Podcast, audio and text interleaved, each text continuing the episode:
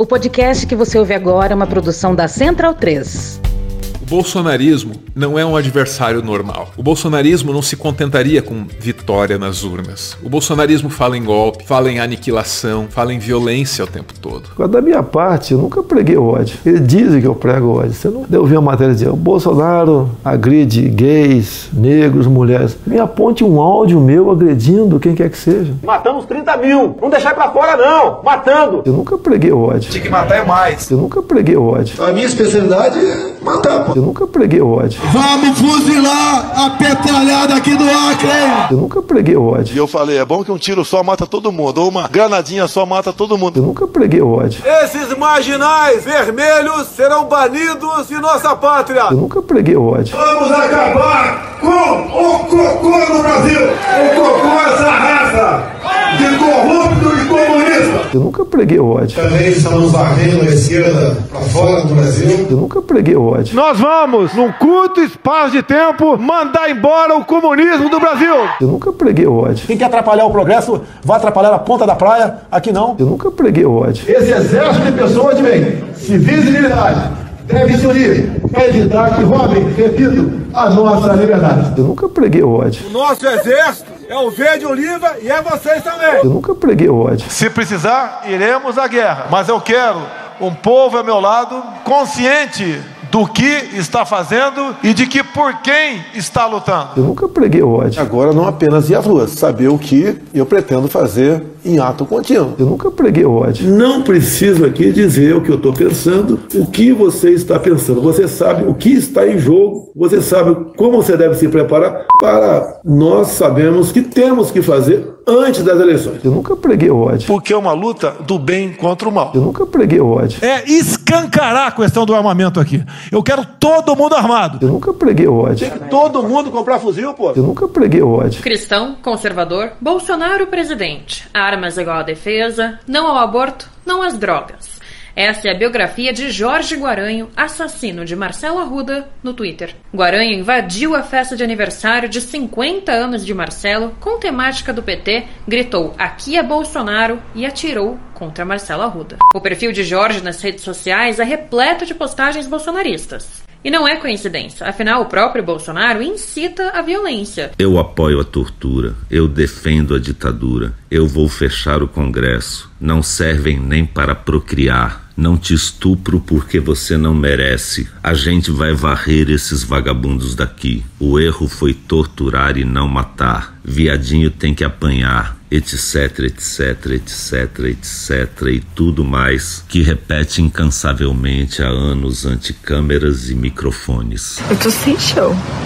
Eu tô sem chão. Eu não, não sei, eu não sei te falar. É uma, é uma extrema estupidez tudo isso que aconteceu. Eu perder uma pessoa, perder o pai dos meus filhos por uma, um extremismo ridículo isso é horrível. E a dor que todos, toda a família está sentindo é terrível. É irreparável tudo o que está acontecendo. Medo e delírio em Brasília. É uma canalice que vocês fazem. Olá, bem-vindos ao Medo e Delírio em Brasília com as últimas notícias dessa bad trip escrota em que a gente se meteu. Bom dia, boa tarde, boa noite por enquanto. Eu sou o Cristiano Botafogo e o Medo e Delírio em Brasília é escrito por Pedro Daltro. Esse é o episódio dias 1285, 86 e 87. Ah, é? Foda-se. E se tudo der certo, se tiver eleições, se o Bolsonaro perder e o resultado for respeitado, faltam 175 dias pro fim do governo Bolsonaro e 84 dias pro primeiro turno das eleições. Alegria! Enfia no rabo, gente. Ó, como o cara é grosso. Bora passar raiva? Bora! Bora! Bora! Bora! Sobre Moas e Marcelos. Fala aí, Franciel. Polarização é meu pau em sua mão. Vamos voltar para 2016, exatamente no dia 4 de novembro de 2016.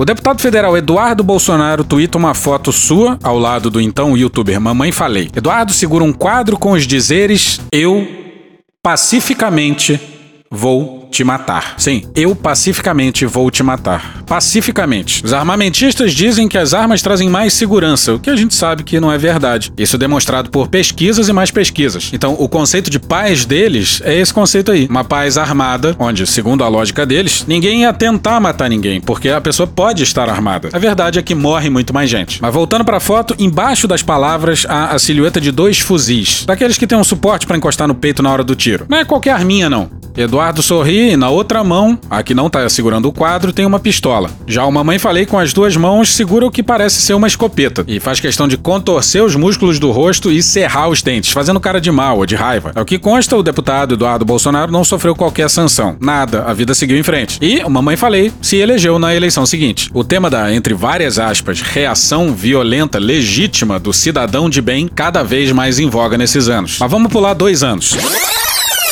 Para 2018, exatamente no dia 3 de setembro de 2018. O então candidato Jair Bolsonaro! Calma, buceta. Tava em Rio Branco, no Acre, e a sua campanha se resumia a sair fazendo arminha com a mão, como parte da sua tara fálica pelas armas. Bolsonaro, no alto de um carro de som, pega um tripé de câmera e finge ser uma metralhadora e começa a fingir que tá atirando com ela. E a sua cara de alegria é espantosa. Vamos fuzilar a petralhada aqui do Acre! E segundo Terrível editorialista do Estadão! era uma escolha muito difícil. Nem fodendo! Vou botar esses picareta pra correr do Acre! Já que eles gostam tanto da Venezuela, essa turma tem que ir pra lá! Só que lá não tem nem mortadela, hein, galera? Vão ter que comer a capim mesmo, hein? Engraçadão você, hein? Rapidinho uma matéria não assinada do Globo de 3 de setembro de 2018. A assessoria do deputado federal destacou que o gesto foi uma brincadeira, como sempre. Bom, o fato é que metade do país achou que era só uma brincadeira mesmo, inclusive o TSE. Aí, um mês depois, no dia 8 de outubro de 2018, passado o primeiro turno, isso aqui. Exu Elebaragô Abre os caminhos da gente Exu Elebaragô Luz para todos presentes Esse aí é o Moa do Catendê, mestre capoeirista e figura-chave da resistência da cultura negra baiana. Moa do Catendê, o cara fundador do Badawi, que começou, na verdade, a grande virada do surgimento dos blocos afros em Salvador. Compositor, mestre de capoeira, meu amigo. E o Badawi era uma cresceu, era, um, era uma foché e foi fundado por Moa e é um grande criador, uma pessoa importante na cidade da Bahia. Então, ele foi assassinado por causa de, de discussão política, quer dizer, porque ele disse que votava, que tinha votado no Partido dos Trabalhadores e que as pessoas que ele conhecia também. E um cara que era um, um bolsonarista apaixonado matou o, o com 12 facadas. E ainda feriu o irmão de Moa que estava com ele na federação lá na Bahia. E isso, isso dá uma impressão que a mente brasileira está num estado que precisa ser superado. Porque é, é verdade que todo mundo precisa botar para fora uma opção de coisa para ver se muda o modo de ser da mente do brasileiro, do inconsciente coletivo. Para isso acontecer, a gente tem que se reconhecer que a gente já está maduro o suficiente para não se entregar a coisas como essa, porque isso é muito simbólico do que está se esboçando no Brasil. A mente dos brasileiros, de todos os brasileiros que são capazes de pensar e acalmar a cabeça para receber as coisas, o coração para metabolizar os sentimentos humanos, precisa reconhecer que não pode reduzir o Brasil a essa coisa bárbara. O assassinato de Moa do Catendê é um sinal de que a gente não deve seguir com força no caminho que as pessoas ilusoriamente pensam que é superação. Quando é atraso, é volta, é medo da, da responsabilidade da civilização. Eu peço justiça que meu tio era um tio maravilhoso, um homem honrado, em que cuidava da família, sempre foi família, sempre foi amigo, sempre foi tudo. Não merecia isso dessa forma brutal. Agora dizer que teve briga, que foi briga corporal, não existiu isso, gente. Não existiu briga nenhuma corporal.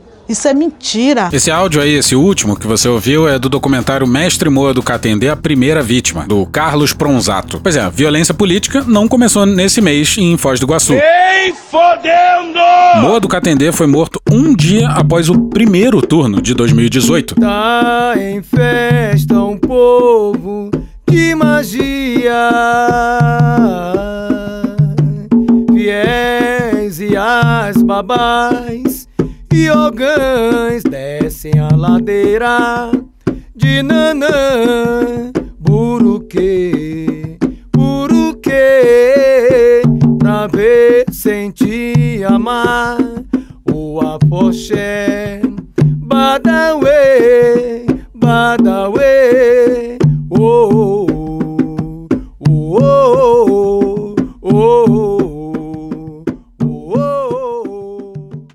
dia do enterro teve um encontro de berimbaus. E segundo o Franciel Cruz, abre aspas, aqui, pau que nasce torto não morre torto, vira berimbau. A Bahia, insubmissa, esteve ontem no Pelourinho e estará sempre aplaudindo a vida de Moa do Catendê, para que sua luta e seus ensinamentos sejam nortes. O canto ecoará. Fecha aspas.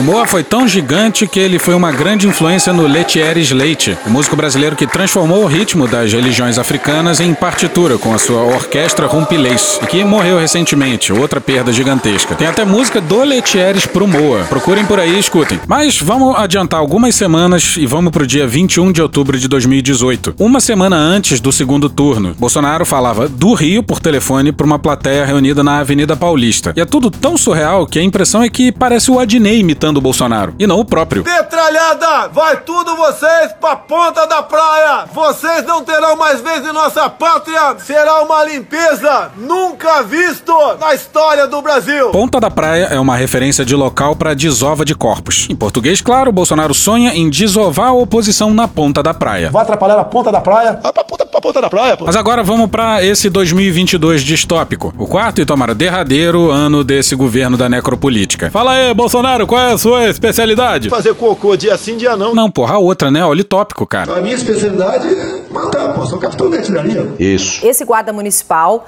Marcelo Arruda, teve a festa de aniversário invadida pelo agente penitenciário federal Jorge José da Rocha Guaranho. Arruda é membro da diretiva do PT em Foz do Iguaçu e tinha a decoração da festa de comemoração dos 50 anos em homenagem a Lula e ao PT. Segundo relatos de quem estava presente nessa festa, Guaranho foi até o local gritando o nome do presidente Jair Bolsonaro. E aí foi pedido ali pelos convidados que ele deixasse o local e ele avisou que voltaria. O agente penitenciário então foi até o carro e pegou uma arma, gente. Voltou depois de 20 minutos, atirou em Arruda, que conseguiu revidar e atirar também. Segundo a Polícia Civil do Paraná, Guaranho chegou a ser hospitalizado, mas também acabou morrendo. O secretário de Segurança Pública de Foz do Iguaçu, Marcos Janque, confirmou à CNN que o crime foi motivado por divergências políticas. Em nota, o PT afirma que Marcelo Arruda foi assassinado por um bolsonarista. Destacou ainda que Marcelo era guarda municipal e um grande militante do Partido dos Trabalhadores, tendo sido candidato a vice-prefeito em Foz do Iguaçu nas eleições de 2020. O PL informou que não vai se manifestar sobre o caso e que não tem a informação se Jorge José da Rocha Guaranho era filiado ao partido. E no Instagram dele, o assassino tem uma foto tirada em algum momento do passado ao lado do Eduardo Bolsonaro. A delegada Iane Cardoso marcou essa entrevista para as quatro horas, mas decidiu adiá-la por alguns minutos para ouvir uma testemunha importante nesse caso antes de conversar com a imprensa. Essa testemunha seria a esposa do homem que chegou atirando, que começou essa discussão de acordo com essas imagens que aparecem nos vídeos. Um pouco mais cedo, eu conversei com a viúva, a esposa do guarda municipal e também integrante do Partido dos Trabalhadores aqui em Foz do Iguaçu, que foi morto nessa ação. Está numa posição contrária? Exatamente, posição política ao contrário. Ele gritava o quê? Como Bolsonaro! Bolsonaro!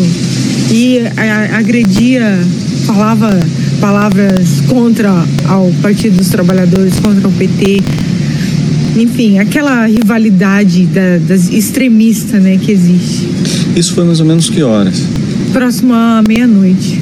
Tá- Eram uma, 50, 40 pessoas, amigos? Não, já estava finalizando a festa, a gente estava em umas 15 pessoas, a gente já estava finalizando e estava para ir embora. Como que foi? Isso, ele estava manobrando o carro e de repente ele abriu o vidro e começou a falar palavras dessa ordem. É, PT lixo, Lula ladrão, Bolsonaro, enfim, nesse aspecto foi quando o Marcelo foi conversar com ele, falando pra ele sair, porque ali era uma festa particular, que só tinha família, e ele sacou da arma e apontou pro Marcelo, e até eu intervi ali, tentando apaziguar a situação.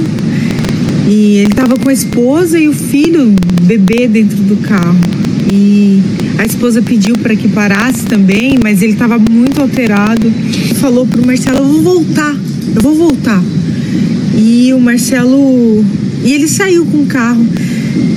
E pouco- poucos minutos depois ele re- retornou mesmo. Daí, quando ele se retornou, ele saiu do carro atirando já.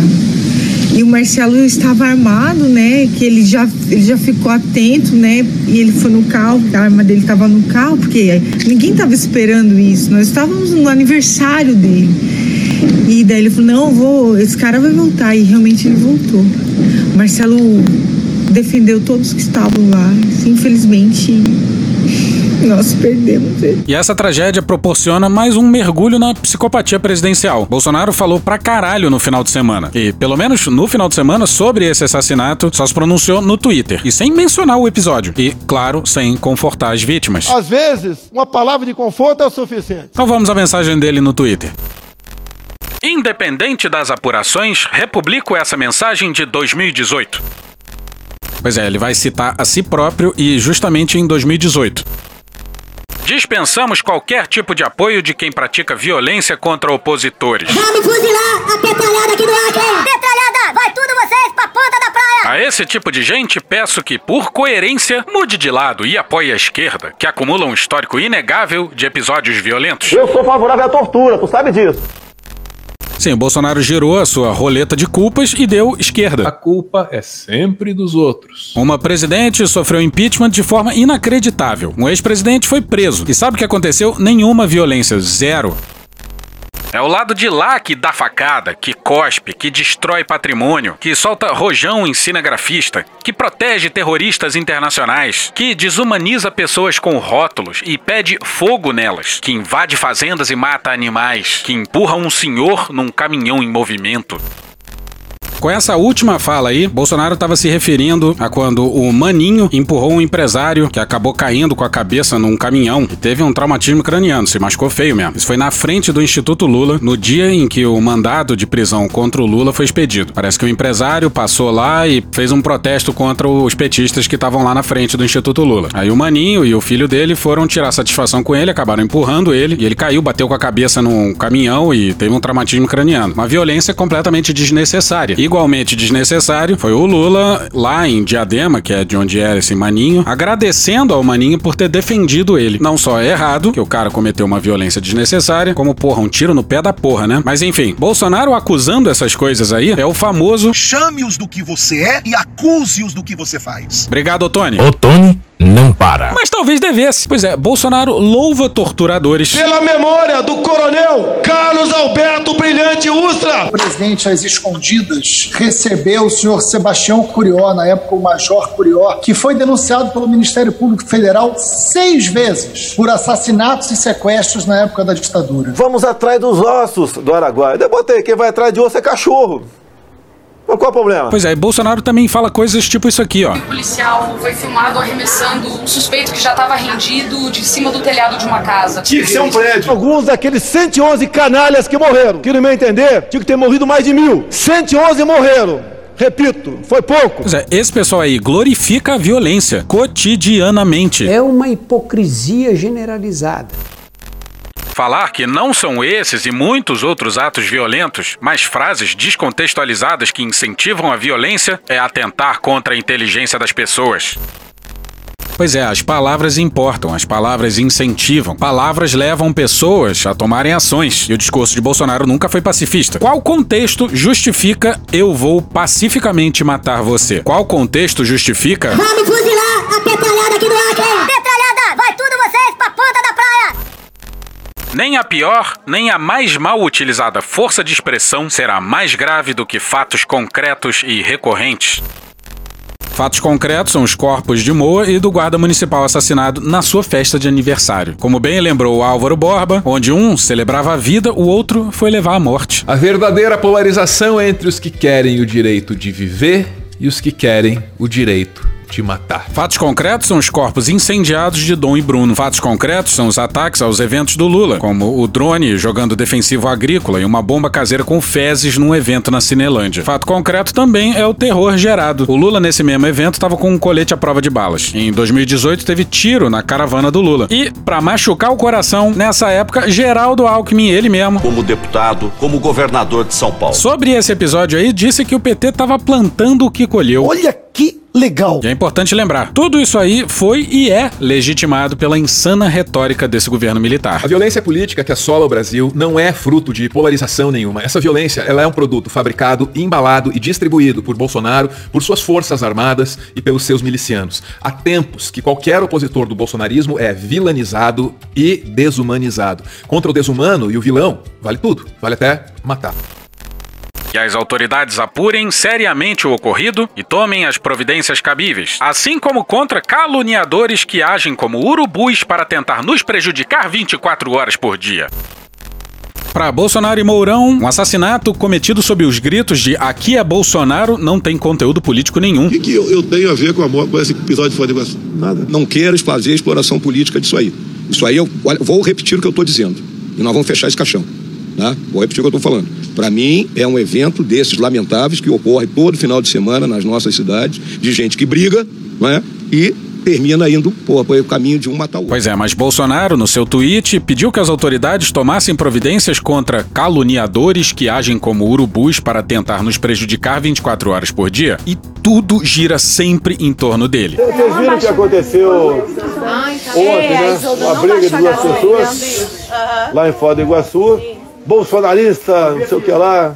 Agora, ninguém fala que o Adélio é filiado ao PSOL, né? Puta que pariu. Toda hora essa porra. Toda hora essa discussão, cara. O Adélio, quando o esfaqueou, ele já não era filiado ao PSOL, já tinha quatro anos. Mas você reparou que o Bolsonaro não se solidarizou com os familiares do Marcelo? Nós, para vivermos melhor, devemos nos colocar do outro lado do balcão. Como aquela pessoa está sentindo? Quais são as suas dificuldades? Eu aprendi muito cedo no Exército Brasileiro. Se colocar no lugar da outra pessoa. E daí? Lamento. Quer que faça o quê? Ah, cara, quem fala de eu não tô tá vendo? Marcelo era pai, era filho, era marido, tava ali com a sua família e seus amigos. No dia do seu aniversário. Talvez isso até seja bom pros familiares. Palavras desse cara só aumentariam a dor. Mas, ainda assim, é espantoso que um presidente da república, após uma morte na qual o seu nome foi levantado, o seu nome foi dito, seja absolutamente incapaz de afetar, mesmo afetar, mesmo fingido, algum rasgo de empatia. E aqui, claro, como todas as pessoas sãs, a gente vai defender que não há equivalência entre os dois lados. Olha só esse trecho da fala do Lula. Duas famílias perderam seus pais. Filhos ficaram órfãos, inclusive os do agressor. E o Lula deve ter dito isso num momento em que se achava que o agressor tinha morrido também no, no ataque. Meus sentimentos e solidariedade aos familiares, amigos e companheiros de Marcelo Arruda. Também peço compreensão e solidariedade com os familiares de José da Rocha Guaranho, que perderam um pai e um marido para um discurso de ódio estimulado por um presidente irresponsável. Pelos relatos que tenho, Guaranho não ouviu os apelos de sua família para que seguisse com sua vida. Precisamos de democracia democracia, diálogo, tolerância e paz. Pois é, o Lula se solidarizou não só com a família da vítima, como com a família do assassino. O nome disso é empatia. E não é pra puxar o saco do Lula, não. É porque é a coisa certa, porra. Não há equivalência nem discursiva nem prática. E do lado do Bolsonaro, não só não há qualquer empatia, como sobra psicopatia, vileza e escrotidão. Só abri um parêntese para um artigo do Leonardo Sakamoto no UOL no dia 11.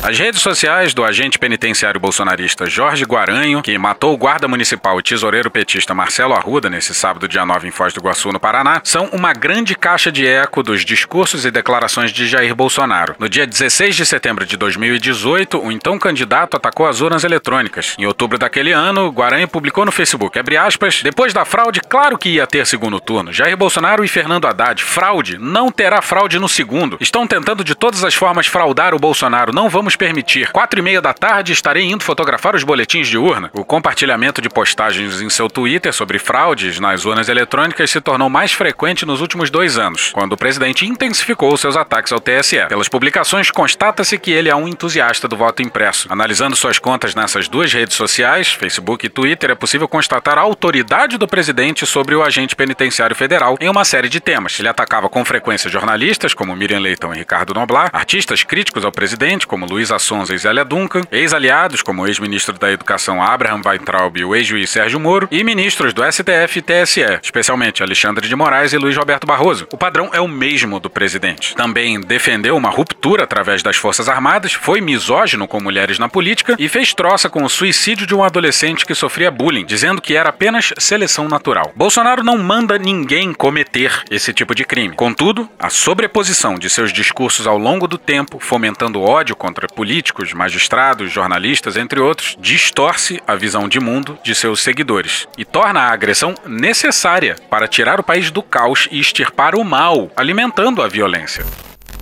Tá, então por que bolsonaristas matam Moas e Marcelos? Na lógica deles, porque quem defende o PT é ladrão, que quer roubar inclusive a liberdade dos brasileiros e das suas famílias. São aqueles que querem roubar a nossa liberdade. Não é Bolsonaro que fala em guerra. Se precisar, iremos à guerra. Não é como se fosse o confronto do bem contra o mal. Porque é uma luta do bem contra o mal. E encerrando o tópico com uma música do Caetano pro Moa, mas que também serve para Moas, Marcelos, Genivaldos e todas as vítimas desse bolsonarismo necropolítico verde-oliva. Mestre Moa foi ferido pelas costas, covardia. Logo ele tão querido, a beleza da Bahia. Mestre Moa Badauê, derradeira capoeira. Um artista, um herê, triste faca traiçoeira. Mestre Moa tomba morto, tombam nossos corações. Nossa história sangra junto. Somos mil, somos milhões. Mestre Moa imolado pelas mãos do opressor. Nos discursos entoados de tortura, de terror. Mestre Moa, redenção. Nós seremos sua voz, suas pernas, suas mãos. Venceremos seu algoz. De novo, cara?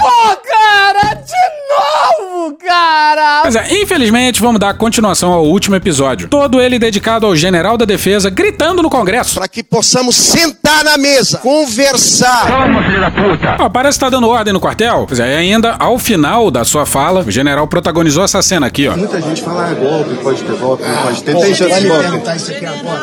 Tem chance ou não tem? Dá licença aí, homem. Pois é, o repórter pergunta: vai ter golpe ou não vai ter golpe? E ele responde com: ah, dá licença aí. A gente tem que estar atento também ao que deveria ter sido dito e não foi dito. Porque tem uma resposta fácil aí, né? Não, claro que não, não vai ter golpe de jeito nenhum. As Forças Armadas nunca vão embarcar numa aventura desse tipo. E o fato dele não ter dito isso. Significa. Mas. Calma, que piora. Bora pra matéria do Rafael Moraes Moura na coluna da Malu Gaspar no Globo no dia 10.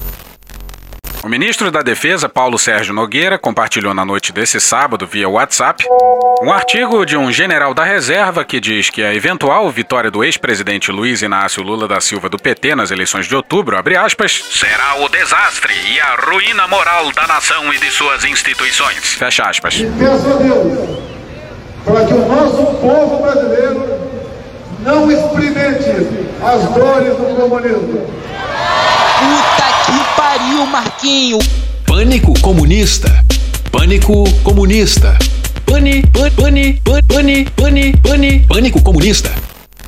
Pra vocês imaginem que a ruína moral da nação se daria com o sucessor de Bolsonaro, não com ele. E quem disse isso foi o sujeito que chefia as Forças Armadas Brasileiras, senhoras e senhores. Política não pode estar dentro do quartel. Se entra política pela porta da frente, a disciplina e a hierarquia saem pela dos fundos. O texto não é assinado por Nogueira, mas pelo general da reserva Luiz Eduardo Rocha Paiva, ex-comandante da Escola de Comando e Estado-Maior do Exército e diretor de Geopolítica e Conflitos do Instituto Sagres, entidade composta por militares da reserva. Sim, o Instituto Sagres, lembra dele, do Projeto de Nação? É meu pau em sua mão. O Sagres foi idealizado para ser um think tank, ou seja, um instituto de formulação de políticas, tendo como referências, ainda que distantes, a Rand Corporation, por exemplo, na Califórnia, ou a Fundação Heritage de Washington. Em 2009, 2019, é um novo parceiro, General Vilas Boas, que há muito acalentava sonho semelhante, se juntou a nós, já estava fazendo acontecer e com a criação do Instituto General Vilas Boas foi um grande parceiro que se somou a nós, fundamental para estarmos aqui hoje.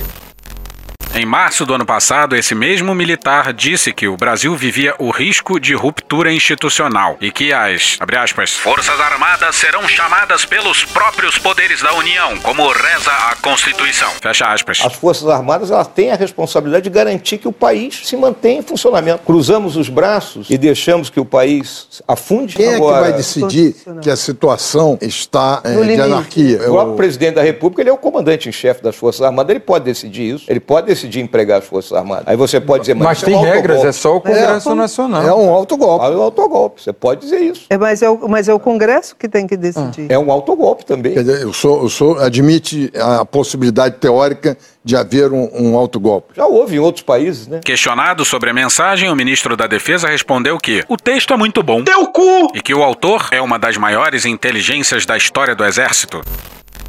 Pois é, de novo, o general não negou, não. E ainda disse que o texto era muito bom. Um texto sobre o favorito à corrida presidencial e o comandante das Forças Armadas compartilhou com. Os tios e as tias do zap. Olha o naipe do texto compartilhado. Caso a nação o eleja em 2022, no caso o Lula, o Brasil passará um atestado de indigência moral. Jair! Ferindo de morte o seu futuro. É injustificável a adesão ou a leniência de segmentos da sociedade, inclusive de grande parte da mídia e de empresários, aos desígnios de um político inconfiável como Lula. São sintomas da preocupante enfermidade moral que contamina o tecido social. A sua mão é meu pau. Aí então, se o tecido social está contaminado, restaria às Forças Armadas a descontaminação, né? E se um poder não consegue mais cumprir a sua, a sua finalidade, o que, que nós fazemos? Não existe na Constituição a possibilidade das Forças Armadas agirem por conta própria.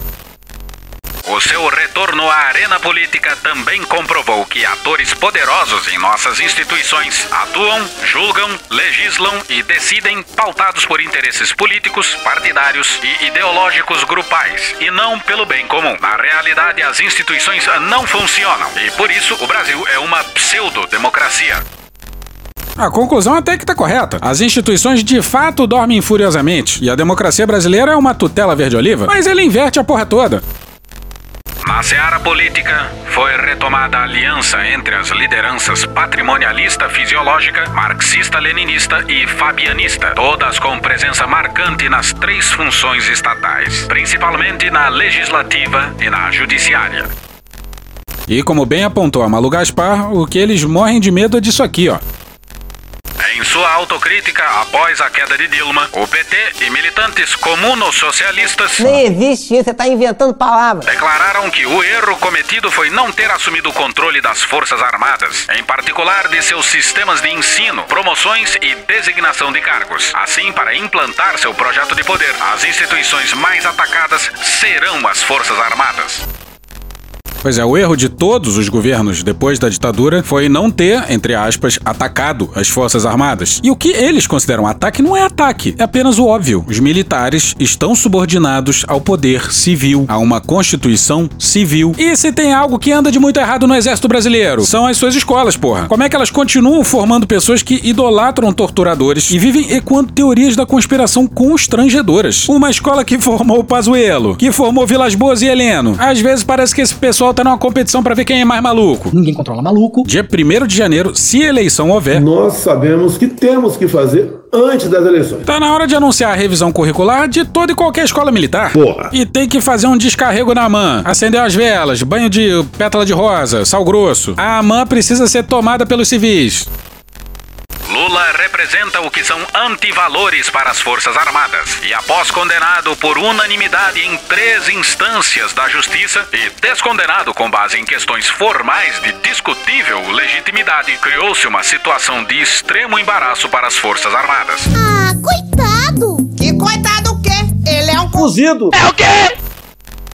Ué, não é o próprio ministro da Defesa que disse isso aqui outro dia? O presidente da República é o comandante supremo das Forças Armadas. E o bizarro é que Bolsonaro não traz qualquer embaraço para as Forças Armadas? Como promover o culto a valores morais, Que respeita homossexual. Eles é que tem que nos respeitar. cívicos Eu só nego tudo que for possível. e éticos? Pretendo beneficiar o filho meu, sim, pretendo. Ao mesmo tempo em que se submeteriam e prestariam honras militares a um comandante supremo com o histórico de Lula. Jair Bolsonaro do PSL ironiza trabalho de reconstrução do Museu Nacional. Diz que tem Messias no nome, mas não faz milagre e afirma: já está feito, já pegou fogo. Quer que faça o quê? Quais os reflexos na coesão, disciplina, autorrespeito e autoestima das Forças Armadas? Por tudo isso, a eventual eleição de Lula será o desastre e a ruína moral da nação e de suas instituições. É incrível como parece que, pra eles, Bolsonaro é absolutamente ilibado. Mas é como que os generais vão bater continência pro Lula, né? E o PT, hein? Ó, O ministro da Defesa achou essa coleção de disparates um bom texto e compartilhou. E vamos supor que eles não deem o golpe. E a gente mesmo aqui acredita mais em um golpe de baixo pra cima do que de cima pra baixo. Agora, imagina como vai ser em 2023 se tiver eleição. Imagina o que farão os militares ao primeiro sinal de sangue do Lula na água. Diz aí, Cecília. O negócio é o seguinte, a gente tá muito fudido. Bora pra Vera Magalhães no Globo no dia 8. Minha recente viagem a Brasília para a periódica medição de temperatura e conversa olho no olho com autoridades dos três poderes, sem a mediação do WhatsApp e do telefone, me fez voltar com a constatação de que as teses golpistas de Jair Bolsonaro conseguiram adesão de amplos espectros do governo, para muito além da ponta mais visível dos militares. O presidente conseguiu incutir em apoiadores na esplanada dos ministérios e no Congresso a versão segundo a qual o STF o impede de governar ou exorbita de suas atribuições. Alguns extrapolam aqui na região da Praça dos Três Poderes. Mesmo políticos que publicamente se colocam como opositores do presidente partilham em privado essa avaliação a respeito da atuação dos ministros, o que leva a que hoje o judiciário seja uma ilha isolada na Praça dos Três Poderes. Porra, talvez a única instituição que ousou peitar o Bolsonaro é que tá errada? E seus integrantes se percebem dessa maneira. Ministros dizem em privado que terão de escolher as brigas de agora em diante, numa clara demonstração de que se sentem acuados. Alexandre de Moraes! Graças à ininterrupta campanha de difamação promovida pelo presidente da República, Qual o limite de certas pessoas no Brasil? Qual o limite dessas pessoas? que já tem novos capítulos programados para o próximo dia 31 e para o 7 de setembro. Eu gostaria de chamar você para o dia 31 de julho, para estarmos todos nas ruas de Brasília e de São Paulo. Vamos repetir o 7 de setembro, agora ainda maior. O presidente está tentando fazer do 7 de setembro uma espécie de plebiscito. Quem bota mais gente na rua certamente vai ganhar a eleição. Todo mundo que soma 2 com 2 e 4 sabe que isso não é razoável, não é maneiro não é nem de longe, mas que isso não é razoável e que não diz absolutamente nada sobre o resultado das eleições. O presidente parece então estar tentando antecipar. As eleições são 2 de outubro. No 7 de setembro ele quer um plebiscito e nas ruas. Será? 31 de julho e 7 de setembro, quando o bicentenário da independência será transformado em movimento de ostentação militar e pressão sobre as instituições democráticas. Ministros civis de Bolsonaro repetem sem gaguejar ou colocar sob escrutínio as suspeitas lançadas pelo presidente contra o sistema eletrônico de votações. Eu tenho certeza que fui eleito no primeiro turno. Eu fui eleito no primeiro turno. Eu tenho provas materiais disso. Não tem. Endossam a cobrança para que os militares tenham um papel na fiscalização da campanha. Eles convidaram as Forças Armadas a participar do processo. Será que ele se esqueceu que o chefe supremo das Forças Armadas chama-se Jair Messias Bolsonaro? Acho que ele esqueceu disso. Dão como certa a ocorrência de tumulto no curso da campanha eleitoral. O que aconteceu nas eleições americanas agora? Basicamente, qual foi o problema? A causa dessa, dessa crise toda? Falta de confiança no voto. E aqui no Brasil, se tivermos o voto eletrônico em 22, vai ser a mesma coisa. Se nós não tivermos o voto impresso em 22, uma maneira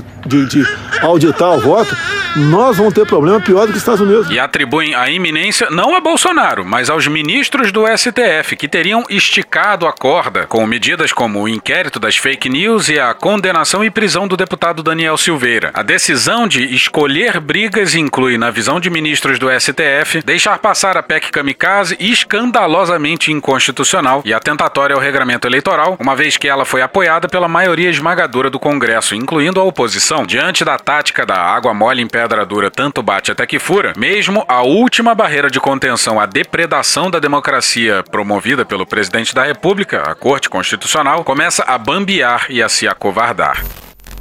E passemos para um texto assustador do Gaspari, no Globo, no dia 10. Está em circulação mais um expediente magia para tumultuar a eleição. Ainda no nascedouro, nada indica que prospere, mas convém registrar sua existência. Afinal, as conversas chegaram a pessoas que já viram muita coisa e elas não gostaram do que ouviram. O lance de magia negra circula há mais de um mês com duas versões. A primeira é recente, a segunda é mais velha. A versão recente tem três fases. Nela, milícias digitais e mobilizações semelhantes às do ano passado criariam um clima de instabilidade a partir da semana da pátria. Numa imbecilhão de cores, verde e amarelo, o renascimento do patriotismo em nosso Brasil. Armado, Fuzue, vozes pretensamente pacificadoras defenderiam o adiamento das eleições, com a votação de uma emenda constitucional. Nessa hipótese, tudo tocado por Pacheco e Lira, claro. A melhor coisa para eles é o mais fraco dos presidentes. Mais seis meses e eles estão dividindo a cama do Palácio da Alvorada. Junto com essa emenda, seriam prorrogados todos os mandatos de congressistas, governadores e, é claro, do presidente da República.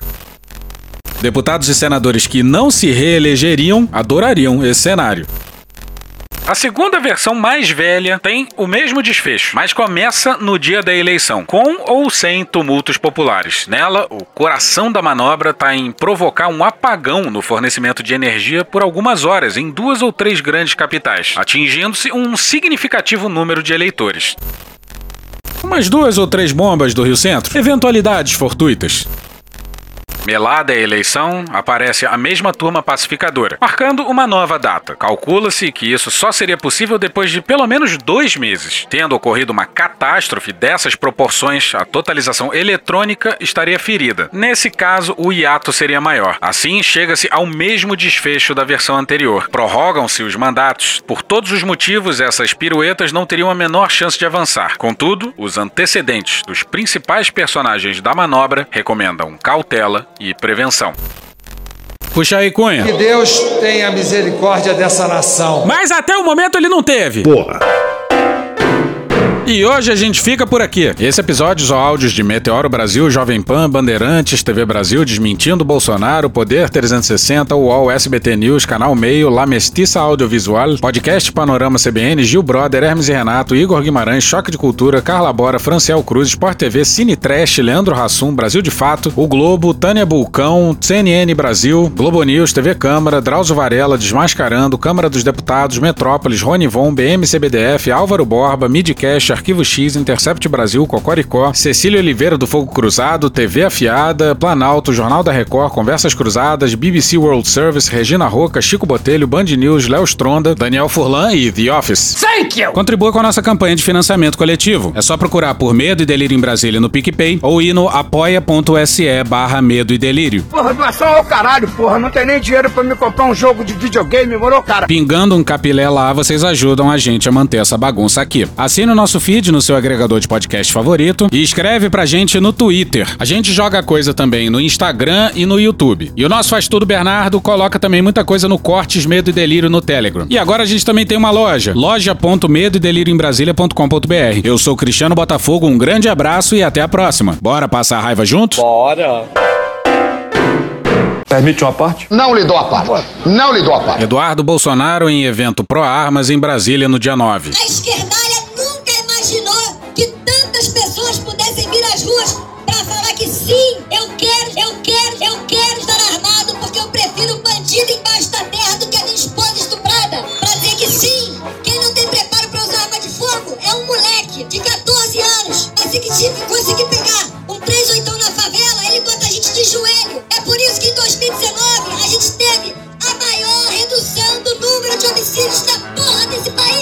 not true.